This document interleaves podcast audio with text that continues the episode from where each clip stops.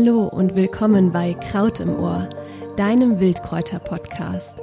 Wir sind Melanie und Mo von Wild Vibe Web und möchten unsere Leidenschaft für Wildkräuter mit dir teilen. Dazu interviewen wir großartige Menschen und erzählen dir spannende Geschichten und Geheimnisse rund um die Pflanzen. Mach mit uns eine Reise, die dich verwandelt. Ganz herzlich willkommen zu einer neuen Podcast-Folge von Kraut im Moor, deinem Wildkräuter-Podcast. In der heutigen Folge wirst du erfahren, was du zum Wildkräutersammeln benötigst und worauf du beim Sammeln achten darfst. Es gibt dann nämlich, egal ob du Anfänger oder bereits fortgeschrittene Pflanzenkennerin bist, ein paar grundsätzliche Regeln, die du beachten darfst. Also los geht's! Fangen wir damit an, was du vor dem Sammeln von Wildkräutern bereits parat haben solltest. Da gibt es zum Beispiel das richtige Sammelbehältnis. Mm, ich benutze super gerne Baumwollsäckchen. Die habe ich mir mal in einem Bio-Supermarkt gekauft an der Obst- und Gemüsetheke. Diese Baumwollsäckchen sind aber auch ganz prima, um äh, dein Sammelgut aufzubewahren während der Wildkräuterwanderung. Was auch super schön ist, ist ein äh, Naturkorb, in dem du die Wildkräuter reinlegen kannst. In solch einem Naturkorb aus einem geflochtenen, in einem geflochtenen Korb beispielsweise, werden die Wildkräuter immer noch schön durchlüftet, können da locker drin liegen und das ist einfach total optimal. So gibt es, wenn du zu Hause ankommst, keine lästigen oder unnötigen Druckstellen an den Wildkräutern und die Wildkräuter sind wirklich immer noch sehr, sehr gut erhalten, wenn du zu Hause damit ankommst. Wenn du möchtest, dass die Wildkräuter wirklich noch richtig knackig und super frisch bei dir zu Hause ankommen, dann ist eine Tupperdose mit ausgelegt mit Krepppapier auch eine super Variante. Du kannst die Kräuter dann einfach dort reinlegen. Durch die Feuchtigkeit im Krepppapier bleiben die Kräuter super frisch und in der Tupperdose kannst du die Wildkräuter dann auch wirklich sehr, sehr gut mehrere Tage im Kühlschrank aufbewahren. Also, das richtige Sammelbehältnis haben wir also schon mal. Was brauchst du noch? Passendes Schneidewerkzeug, auf jeden Fall. Denn Natürlich gibt es viele Wildkräuter, die du ganz einfach mit dem Finger äh, pflücken kannst und das mache ich auch immer, wenn es ähm, um feine Blätter und feine Blüten geht, dann benutze ich die Finger und knips das vorsichtig ab. Aber es gibt auch Pflanzen, die wirklich einen harten und festen Stängel haben, wie beispielsweise die Schafgarbe oder aber auch der Beifuß. Und um hier nicht die Pflanze zu doll zu beschädigen, wenn ich sie äh, sammle, beziehungsweise auch nicht Gefahr laufe, die Pflanze samt Wurzel herauszurupfen, benutze ich total gerne ein Messer beziehungsweise eine kleine Gartenschere. So ist es einfach besser für die Pflanze. Also du beschädigst die Pflanze nicht so doll und für dich ist das Sammeln einfach wesentlich einfacher. Ich habe von Opinel so ein kleines Taschenmesser, was an den Schlüsselbund gehängt werden kann. Das finde ich zum Beispiel super praktisch. Das habe ich immer dabei, weil ich meinen Haustürschlüssel immer dabei habe. Und das kann ich echt auch super empfehlen. Gut, jetzt haben wir das passende Schneidewerkzeug. Falls du Wurzeln sammeln möchtest, benötigst du außerdem einen Wurzelgraber. Also ich habe hierfür beispielsweise einen Wurzelstecher. Das ist eine äh, Schippe, mit der ich, äh, die so relativ schlank ist und vorne relativ spitz.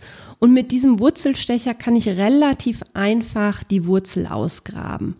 Ansonsten funktioniert aber auch wirklich so ein, ja, ein richtig fester Stock, den du verwenden kannst. Manchmal funktioniert es auch, dass du die Wurzel tatsächlich mit den Fingern herausgraben kannst.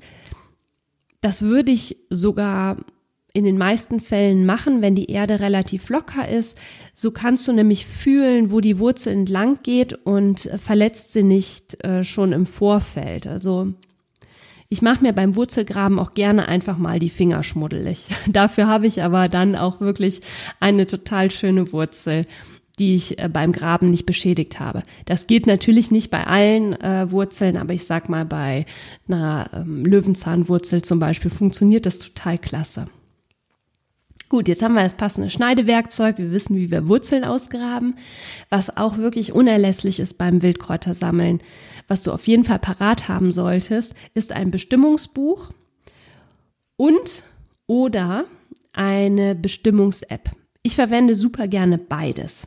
Also, das ist auch egal, ob du jetzt eine Anfängerin, ein Anfänger bist oder bereits eine fortgeschrittene Kräuterkundige bist. Das ist immer super hilfreich, ein Bestimmungsbuch dabei zu haben, denn es kommt garantiert vor, dass du auf einer Sammeltour einmal ein Pflänzchen findest, was du noch nicht kennst und dann ist es einfach schön, äh, die Neugierde gleich zu äh, befriedigen und ein Bestimmungsbuch zur Hand zu haben und äh, damit das Pflänzchens bestimmen zu können. Und so eine Bestimmungs-App finde ich total klasse. Die werde ich, da werde ich auch zwei Bestimmungs-Apps mal empfehlen und dir mit in die Show Notes packen. Die finde ich einfach sehr praktisch, um dann nochmal zu bestätigen, äh, welches Pflänzchen es ist. Nichtsdestotrotz, ich greife jetzt schon mal vor, solltest du dieses Pflänzchen dann trotzdem nicht für Heilanwendungen oder äh, für, für kulinarische Gerichte sammeln, ähm, weil du ja einfach nicht hundertprozentig sicher sein kannst, dass es diese Pflanze ist. Also hm, ich greife jetzt hier schon mal vor, ich werde es gleich auf jeden Fall nochmal wiederholen. Du solltest auf jeden Fall immer nur Pflanzen sammeln, die du tausendprozentig sicher bestimmen und erkennen kannst. Gut, wir sind also ausgestattet mit Sammelbehältnis, Schneidewerkzeug, Bestimmungsbuch, Bestimmungs-App. Ein Handy hat man eh immer dabei. Notizbuch und Stift finde ich auch immer sehr, sehr praktisch. Ähm, ich würde dir empfehlen, da so ein kleines Notizheft zu besorgen, in das du deine Pflanzenbeobachtungen hineinschreiben kannst. Und das ist einfach ganz toll, um das äh, Wissen über die Pflanzen zu festigen. Und du kannst natürlich immer wieder nachschlagen und zu Hause deine Notizen durchlesen. Dadurch legst du dir nach und nach so dein eigenes Nachschlagewerk an. Ich finde es einfach super praktisch. Ich habe dir als Download ähm, auch in den Shownotes äh, verlinkt eine Checkliste, eine kostenlose Checkliste, die du herunterladen kannst. Und in dieser Liste, mit dieser Liste mh, mm, kannst du deine Aufzeichnungen führen. Also du kannst diese Liste nehmen und dann einfach nur noch ausfüllen und deine Pflanzenbeobachtungen da, dort hineintragen. Ich, ich liebe diese Liste und nutze sie selber auch super, super gerne. Und vielleicht ist sie ja auch für dich total hilfreich. Schau da auf jeden Fall mal in den Show Notes nach dem Link. Wunderbar. Jetzt wissen wir also, was wir vor dem Sammeln äh, parat haben sollten. Jetzt geht es endlich los auf die Wiese. Hier wollen wir auf jeden Fall ein paar Wildkräuter sammeln und damit uns hierbei keine unbekannten Pflanzen unterkommen und ausschließlich die schönsten und schmackhaftesten Blätter und Blüten im Körbchen landen, möchte ich gerne meine goldenen Sammelregeln mit dir teilen. Und wenn du diese beachtest, kann da wirklich überhaupt gar nichts mehr schiefgehen. Ich habe es gerade schon gesagt und das ist wirklich die oberste Regel, die erwähne ich auch immer wieder mehrfach überall, auch auf meinen Kräuterwanderungen. Die Pflanzen, die du sammelst, die solltest du zu 1000 Prozent erkennen können. Denn ähm, gerade wenn du äh, Wildkräuter sammelst für Heilanwendungen, für, für Küchengerichte, dann solltest du einfach ganz sicher sein, welche Pflanze du hier sammelst. Es gibt natürlich eine Ausnahme, wenn du zum Beispiel eine Pflanze für dein Herbarium sammelst, musst du diese Pflanze natürlich nicht tausendprozentig sicher bestimmen, erkennen können. Vielleicht sammelst du diese Pflanze für dein Herbarium, um sie anschließend jemandem zu zeigen, der dir helfen kann bei der Bestimmung. Das ist etwas anderes. Aber sobald du die Pflanze innerlich anwenden möchtest oder äußerlich anwenden möchtest, dann solltest du die Pflanze wirklich tausend zu tausend Prozent sicher erkennen und bestimmen können. Ich sage immer meinen Teilnehmern bei der Wildkräuterwanderung, du solltest die Pflanze, die du sammelst, so sicher bestimmen können wie eine Brennnessel beispielsweise. Die kennt jeder, die hat jeder schon mal erfühlt und so sicher solltest du eben auch die äh, anderen, alle anderen Pflanzen sammeln und erkennen können. Eine weitere goldene Regel von mir ist, ähm, dass du die Pflanze, die du sammelst, kennen solltest. Hier geht es jetzt nicht ums Ken Erkennen, sondern ums Kennen. Kenne die Standorte, an denen die Pflanze wächst, äh, die du gerne sammeln möchtest. Kenne auch im besten Falle den optimalen Sammelzeitpunkt, denn die Inhaltsstoffe variieren je nach Zeitpunkt. So haben beispielsweise äh, Wurzeln eines Wildkrautes eine höhere oder größere Heilkraft, wenn sie im Frühling oder Herbst gesammelt werden. Bestimmte Blüten äh, werden zu bestimmten Jahreszeiten gesammelt. Also kenne einfach die Pflanze, kenne die Vorlieben der Pflanze, die du sammeln möchtest und kenne auch äh, die Zeiten, an denen du die Pflanze am besten sammeln kannst. Jetzt kommt eine, ähm, ja, eine Regel, die mir sehr am Herzen liegt. Sammle nur so viel, wie du benötigst. Es ist einfach super wichtig, daran zu denken, dass nicht nur ich diese Pflanze sammle. Tiere ernähren sich gegebenenfalls von dieser Pflanze. Es kommen vielleicht nach mir andere Menschen, die ebenfalls dort äh, die Pflanze sammeln möchten. Und da ist es einfach total wichtig, dass du wirklich nur so viel an Wildkräutern oder Wildpflanzen sammelst, wie du für dich persönlich benötigst. Für mich ist, gibt es eine ganz klare Regel. Wenn ich Wildkräuter sammle, dann verlasse ich die Sammelstelle so, als ob äh, so, dass wirklich niemand erkennen kann, dass ich dort Pflanzen gesammelt habe. Natürlich ist das ein bisschen aufwendiger, weil ich ähm, nicht auf einen Schlag so viele Wildkräuter in meinem Körbchen habe, aber es ist einfach wesentlich, wesentlich nachhaltiger, wenn du nicht hingehst und gleich eine Pflanze komplett abrupfst und dann, ähm, ja, dann die Sammelstelle erstens so verlässt, dass es da aussieht wie Kraut und Rüben. Zweitens, die Pflanze nicht mehr anständig nachwachsen kann. Und drittens, ja, nach dir eigentlich niemand mehr sehen kann, dass da mal so ein hübsches Pflänzchen gewachsen ist. Also ganz wichtig, und das würde ich dir wirklich sehr ans Herz äh, legen, sammle bitte nur so viel, wie du benötigst. Dann, welche Wildpflanzen schmecken am besten? Natürlich die frischen, jungen Pflanzen, die wirklich am besten aussehen. Also am leckersten und gehaltvollsten sind die frischen, jungen Blätter und Blüten der Pflanze. Sammler am besten nur Pflanzen, die wirklich frisch aussehen, die ähm, ja, die noch ihre volle Farbe haben, die nicht angeknabbert sind, die äh, keine Fraßschäden haben, wo keine Läuse drauf sitzen, äh, wo schon braune Stellen dran sind. Wir wollen wirklich nur Wildpflanzen sammeln, die ganz toll und wunderschön aussehen und eben ohne, ja, ohne dieses ganze andere Beiwerk, ohne dieses, ohne Tierchen, ohne braune Stellen etc. Es gibt auch Stellen, wo du besser keine Wildkräuter sammeln solltest. Und da rate ich dir wirklich sehr stark, nicht an befahrenen Straßen Wildkräuter zu sammeln, nicht an konventionellen Äckern Wildkräuter zu sammeln. Mm. Und überhaupt dort, wo starke Verschmutzungen auftreten, würde ich ebenfalls keine Wildkräuter sammeln. Jetzt fragst du dich vielleicht, okay, wo kann ich denn bitte schön gut Wildkräuter sammeln? Du kannst ähm, natürlich im Wald sehr, sehr gut Wildkräuter sammeln. Auf ähm, großflächigen Wiesen kannst du Wildkräuter sammeln, wo du weißt, dass äh, dort nicht zuvor der Güllewagen einmal drüber gefahren ist an, wenn du beispielsweise auch Biofelder kennst, Bioäcker kennst, wo du ganz genau weißt, dass dort nicht gespritzt wird, kannst du auch wunderbar Wildkräuter sammeln. Prinzipiell achte einfach darauf, wie die Mm, ja, wie die Umgebung aussieht, wo du Wildkräuter sammelst. Die sollte einfach schön aussehen. Es sollten keine Verunreinigungen herumliegen und die Pflanzen sollten einfach wirklich gesund und frisch aussehen, dort, wo du die Pflanzen sammelst.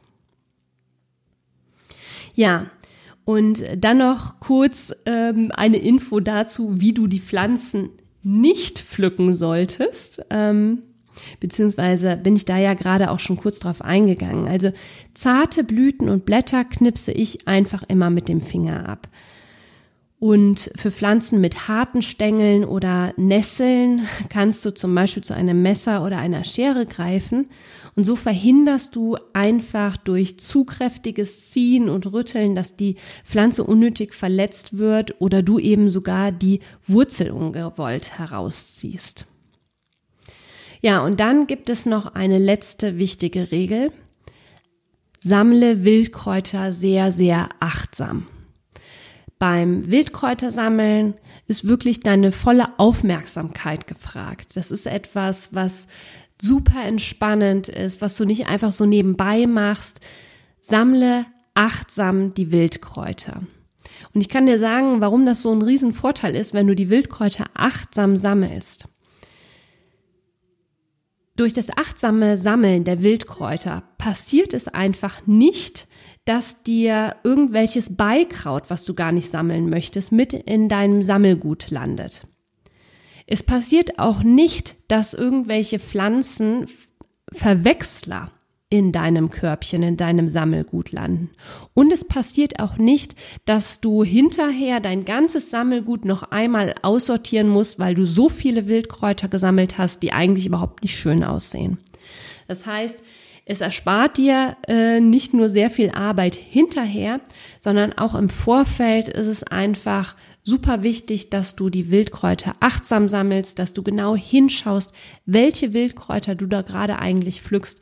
Und ich nenne dir jetzt mal ein ganz groß wichtiges Beispiel. Beispiel Bärlauch. Der Bärlauch da wird immer gesagt, naja, du kannst den überhaupt nicht verwechseln, äh, wenn du den sammelst. Es riecht alles einfach total stark nach Knoblauch, nach Bärlauch eben. Und deswegen kannst du da einfach mal loslegen. So, beim Bärlauch ist es so, da ähm, werden gerne einfach mal große Mengen auf einmal von dieser wunderschönen Pflanze gesammelt. Und es kann einfach sein, dass sich zwischendurch mal ein paar Maiglöckchenblätter zwischen dem Bärlauch tummeln. Es kann sogar sein, das ähm, hat eine meiner Kräuterdozentinnen mal gesehen an einer Sammelstelle, dass sich die gefährliche Herbstzeitlose, eine super giftige Pflanze, zwischen dem Bärlauch tummelt. Es kann auch sein, ähm, dass der Aaronstab im jungen Stadium könnte man den auch mit dem Bärlauch verwechseln, dazwischen steht. So, und um da eben zu vermeiden, dass solche giftigen Pflanzen äh, in deinem Sammelgut landen, ist es eben total wichtig, dass du achtsam sammelst und Blatt für Blatt sammelst. So mache ich das auch immer. Sammle einfach Blatt für Blatt und so bist du auf der sicheren Seite so schließt du auf jeden Fall aus, dass irgendwie ungewollte Pflanzen in deinem Sammelkörbchen liegen und vor allem auch schließt du aus, dass irgendwelche Giftpflanzen bei dir im Körbchen landen. Also ich fasse einfach nochmal für dich die sieben goldenen Sammelregeln zusammen. Also super wichtig ist, dass du nur Wildkräuter sammeln solltest, die du wirklich zu 1000 Prozent sicher erkennen kannst und bestimmen kannst. Dann solltest du die Pflanze auch kennen, die du sammelst. Kenne ihre Vorlieben, kenne ihre liebsten Standorte, weil, kenne ihre, ihren Sammelzeitpunkt. So. Der dritte Punkt ist, sammle nur so viel, wie du benötigst. Auch ein ganz, ganz wichtiger Punkt. Das ist einfach, ja, Stichwort Nachhaltigkeit. Ähm, Im besten Falle solltest du die Sammelstelle so verlassen, wie du sie vorgefunden hast. Also kein Mensch äh, kann hinterher erkennen, dass du an dieser Stelle Wildkräuter gesammelt hast. Sammle nur Wildkräuter, die wirklich frisch und gesund aussehen. Denn äh, das sind nachher auch die Wildkräuter, die wir wirklich super gut in der Küche verwenden können oder für Heilanwendungen verwenden können. Das Pflanzenmaterial oder die Pflanzen sollen wirklich gut aussehen, die du sammelst. Achte auch auf die Sammelorte. Also so eine Sammelstelle sollte eben wirklich auch gesund aussehen, nicht verunreinigt sein. Nummer sechs, ja, achte auch darauf, wie du die Pflanze sammelst. Äh, versuche eben beim äh, Pflücken der Pflanze oder nicht versuche, sondern Verletze die Pflanze beim Sammeln nicht unnötig. Benutze gegebenenfalls eine Schere oder ein Messer. Versuche nicht die Wurzel herauszurupfen, denn wo die Wurzel weg ist, wächst auch in der Regel keine Pflanze mehr. Und ja, achte einfach darauf, wie du die Pflanze beim Sammeln behandelst. Und die siebte Regel ist, sammle achtsam. Schau dir die Pflanze, die du sammelst, genau an und ja, mach das einfach mit Bedacht und mit Ruhe. Es macht sowieso viel mehr Spaß, die Pflanzen mit Ruhe und Bedacht und in einer entspannten Atmosphäre zu sammeln, als irgendwie hektisch so viele Kräuter in der kürzesten Zeit zusammenzubekommen. Vielen Dank fürs Zuhören. Ich hoffe, dir helfen die Tipps. Wenn dir die Folge gefallen hat, dann freuen Mo und ich uns sehr über deine Bewertung bei iTunes. Hinterlasse uns auch sehr gerne einen Kommentar unter der Folge. Und vergiss nicht, dir die kostenlose Checkliste herunterzuladen.